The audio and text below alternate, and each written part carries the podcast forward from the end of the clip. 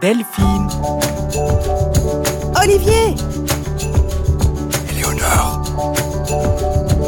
Roman Tam tam, puis dame.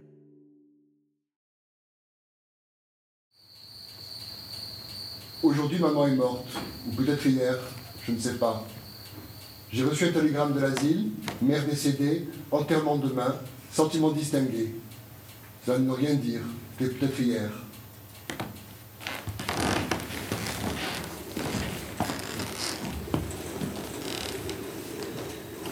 y a quelques semaines, ma mère est morte. J'ai reçu un message de l'établissement où elle vivait. Votre mère s'est éteinte ce matin à 9h. C'était finalement arrivé. Je ne savais pas ce que ça voulait dire. Ma mère était morte, il fallait que je réagisse, mais je ne savais pas comment. Oh non, elle ne m'a pas attendu. C'est tout ce que j'ai réussi à dire d'une petite voix coincée au fond de la gorge. À peine un tremblement, pas une larme. Il y a quelques semaines, ma mère est morte, et quelques jours après, un ami m'a offert L'étranger d'Albert Camus. L'étranger, ça commence comme ça. Aujourd'hui, maman est morte, ou peut-être hier, je ne sais pas. J'ai reçu un télégramme de l'asile, mère décédée, enterrement demain, sentiment distingué. C'était peut-être hier. Cela ne veut rien dire. Aucune effusion. L'étranger, c'est l'histoire cruelle jusqu'à l'absurde d'un homme dont le rapport au monde ne passe ni par les émotions, ni par le sens commun. Moi, petit à petit, je m'étais habitué à l'idée que j'allais affronter la, mort de ma mère avec détachement. Et je m'étais même préparé à ne pas m'en sentir coupable. Vous avez vu Momie, le film de Xavier Dolan? C'est l'histoire euh, cruelle d'un amour passionnel et fusionnel entre une mère et son fils. C'est l'histoire absurde d'un rapport au monde tellement émotionnel qu'on n'y survit pas. L'absurde, a écrit Camus, c'est la confrontation entre le caractère non sensé du monde et le désir éperdu de l'homme de le comprendre. Aujourd'hui, maman est morte, ou peut-être hier, je ne sais pas. J'ai reçu un télégramme de l'asile, mère décédée, enterrement demain, sentiment distingué. Cela ne veut rien dire, c'était peut-être hier. Remonter des souvenirs, l'enfance et le mal-être. Mais un mal-être qu'à cette époque, je ne savais pas appeler autrement qu'ennui. Un ennui que ma mère me reprochait, qu'elle condamnait, qu'elle jugeait inacceptable. Ma mère, elle a toujours été super forte en jugement cinglant. Vous savez ce qu'elle m'a dit quand j'ai réussi mon bac? Ça n'est pas de ta faute. Enfin, moi, je rêvais d'une vie hors du commun, si intense et extraordinaire qu'elle me permettrait d'oublier à jamais cet ennui si tenace. En deux mots, une vie libre.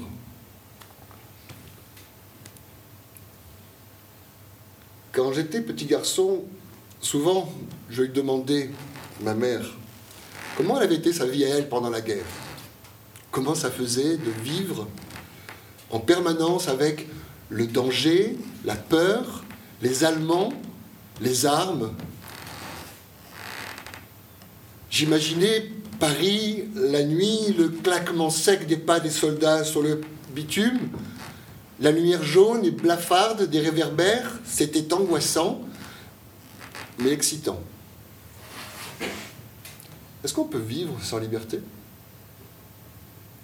J'aurais aimé que ma mère me réponde que non, qu'elle me raconte des batailles, des combats pour sa survie, mais elle me disait Je ne sais pas, on a fait avec, euh, on s'est adapté, on vivait. Mais moi, je me refusais d'accepter que la vie soit possible sans liberté. Alors, dès que j'ai grandi, je me suis inventé une super existence, à la hauteur de mes attentes.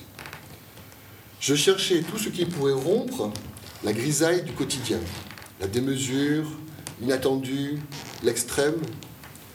Je me suis échappé de chez moi. J'ai quitté ma côte d'Azur natale et je suis parti à Paris. Là-haut, je n'avais plus un prénom dont on se moquait, mais au contraire un prénom qui sentait bon le soleil. Je vivais la nuit, J'ai passé longtemps dans les salles de spectacle, j'étais à l'affût des émotions et des frissons sur ma peau. Je vivotais de petit boulot en petit boulot, je resquillais sur tout. Il était absolument hors de question que je me laisse limiter par de stupides questions d'argent.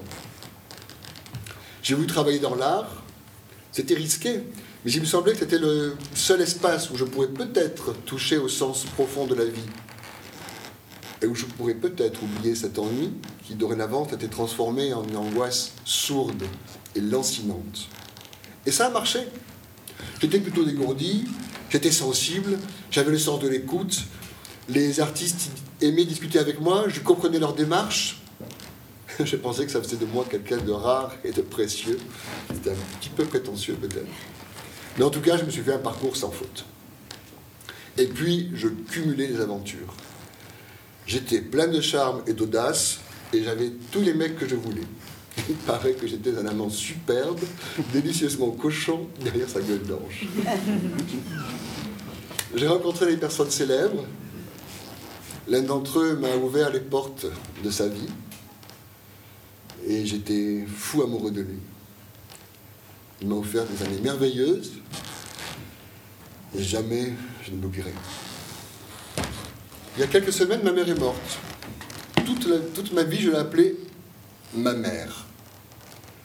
Mais quand j'ai dû annoncer la nouvelle à mes proches, alors je me suis entendu leur dire spontanément, ma maman est morte. Quand j'étais petit garçon, ça me mettait en rogne de m'entendre dire ma mère pour parler d'elle. Elle me répétait. Mais tu ne peux pas dire maman comme tout le monde plutôt que ma mère. Ma mère, ma mère. Ça n'est pas joli dans la bouche d'un petit garçon qui aime ça. Maman. Mais c'était plus fort que moi. Je devais me protéger d'elle. Lui obéir, dire maman, ça me boulait les lèvres. Ça aurait été comme m'enfermer à jamais dans la cage d'un enfant prisonnier. Non, il fallait dire ma mère, comme les grands, les adultes, ceux qui étaient libres. Alors, dès que j'ai grandi, je me suis fait une super existence. Donc, je disais que ma vie a été jalonnée de départ et de recommencement, car depuis l'enfance, j'étais hanté par une injonction, m'enfuir, toujours devoir m'enfuir pour reconquérir ma liberté. C'était une question de survie. En fait, j'ai compris ça comme lu le livre Changer méthode d'Edouard Louis. Il y a des livres qui sont comme des miroirs, et après lesquels on est à jamais différent. Edouard Louis écrit Une question s'est imposée au centre de mon existence, à concentrer toutes mes réflexions et à occuper chaque moment où j'étais seul avec moi-même. Comment est-ce que je pouvais prendre ma revanche sur mon passé? J'essayais tout. Moi, chacun de mes départs était exaltant. C'était la promesse d'oublier une vie d'avant dans laquelle je me retrouvais toujours entortillé de l'intérieur. Partir, avoir mon existence bien en main. Et puis il y a six ans, ma vie a basculé dans la tourmente justement après un de ces fameux départs. Du jour au lendemain, j'ai tout quitté. Mon travail, mon mari, mes amis, la région où je vivais et le pays où je suis né. Cette fois-là aurait dû être mon départ le plus ambitieux. Mais tout s'est écroulé, la machine s'est enrayée et je me suis effondré. Peu à peu, j'ai bien dû m'avouer que j'étais absolument le contraire de celui que j'avais toujours prétendu être. Et au bout de trois ans d'un combat intérieur acharné, tous mes ressorts étaient anéantis. Je ne savais plus qui j'étais. Alors j'ai dû une nouvelle fois reprendre ma vie en main. Et avec l'aide de mon psy, j'ai revisité ma mémoire, les événements de mon, passé jusqu'au plus lointain, ceux à propos desquels on ne peut plus que poser des hypothèses. Pourquoi est-ce que celui que j'avais toujours cru que j'étais si orgueilleusement s'était-il ainsi totalement décomposé? Et j'ai réalisé qu'en fait, je n'avais réussi à me structurer qu'en faisant de moi un bricolage branlant. Je garde une photo de moi à la maison, je devais avoir 7 ou 8 ans. Une photo prise un dimanche après-midi, à la campagne, avec ma mère et mon grand-père. Je sautille sur le chemin, j'ai rendu en culotte courte, et j'ai l'air si jovial. Une fleur à la main, je regarde l'appareil photo avec un sourire éclatant. Mais à qui est-ce que je souriais comme ça? En fait, cette photo, elle fait toujours monter en moi comme un élan de nostalgie pour ce petit garçon si heureux que, j'étais. Si heureux mais si fragile. Parce qu'il devait aussi cohabiter avec celui auquel il a eu toute sa vie devoir échapper. Ma mère est morte il y a quelques semaines, le 2 avril, quand le printemps a commencé à s'installer. Cette euh, saison que j'aime particulièrement m'émerveille chaque matin quand je fais le tour dans mon petit jardin des feuilles nouvellement poussées. Ma mère est morte à un moment de mon existence qui n'est pas un printemps, parce qu'à 60 ans, le printemps, il faut quand même pas rêver. Mais en tout cas, un moment qui est un véritable élan. Après deux ans d'un chômage forcé, deux années pendant lesquelles je n'ai plus quasiment que resté terré chez moi, j'ai finalement retrouvé un emploi que j'aborde avec sérénité, sans stress inutile et sans valeur mal placée. Je prends du plaisir là où il faut, j'aborde les difficultés calmement. Et puis je suis retombé amoureux d'un mec super. Il est tendre, il est sensuel, et sa manière discrète d'être attentif aux autres m'émeut profondément. J'ai une de ces chances d'être à ses côtés. Et quand je lui parle de la sensation d'harmonie qui m'habite aujourd'hui, il me répond que je suis centré. Mais jamais auparavant je n'avais ressenti ça. Jamais je ne m'étais autorisé à être ce que je suis, là où je suis. C'est fantastique d'être centré. Je disais donc pour la énième fois, il y a quelques semaines, ma mère est morte. Mais que progressivement, j'avais compris combien elle avait été toxique pour ses enfants. Et en acceptant, j'ai commencé à pouvoir me libérer du carcan de cette relation si particulière, mais écrasante, qu'elle prétendait avoir construit avec son fils chéri. Ma mère, elle est née dans une famille de la petite bourgeoisie où on se transmettait de génération en génération le secret un secret inavoué de l'illégitimité. Au sortir de la guerre, elle s'est enfuie sur la côte d'Azur. Et pour enterrer sa jeunesse secrètement malheureuse, elle s'est mariée. Mais elle n'aimait pas son mari. Ils ont eu deux filles, et elles ont des garçons. Alors, elle n'a pas aimé ses filles. Elle prétendait qu'elle était une femme forte et libérée, mais ce qu'elle revendiquait, c'était d'être capable de vivre comme un homme. Et puis elle a eu un amant, le grand amour de sa vie, et je suis né. Elle était absolument comblée. Alors, pour être certaine de le rester, elle m'a coupé de mes pères, le vrai et le faux. De mon père biologique, elle m'a dit qu'il n'avait pas voulu de moi. Mais c'est elle qui lui avait imposé sa grossesse en décidant toute seule qu'elle m'élèverait toute seule. Et de mon père administratif, son mari, elle a bâti l'image d'un homme minable. Elle ne lui a pas laissé le choix de m'aimer. D'ailleurs, elle n'a jamais laissé aucune chance à personne. Moi, toute ma vie, j'ai soi-disant été un mec euh, solide et droit. Mes amis m'ont toujours considéré comme quelqu'un qui incarnait parfaitement, en 1m87, son regard clair, puissant, équilibré, responsable. Jusqu'à ce jour, il y a cinq ans, où je me suis lamentablement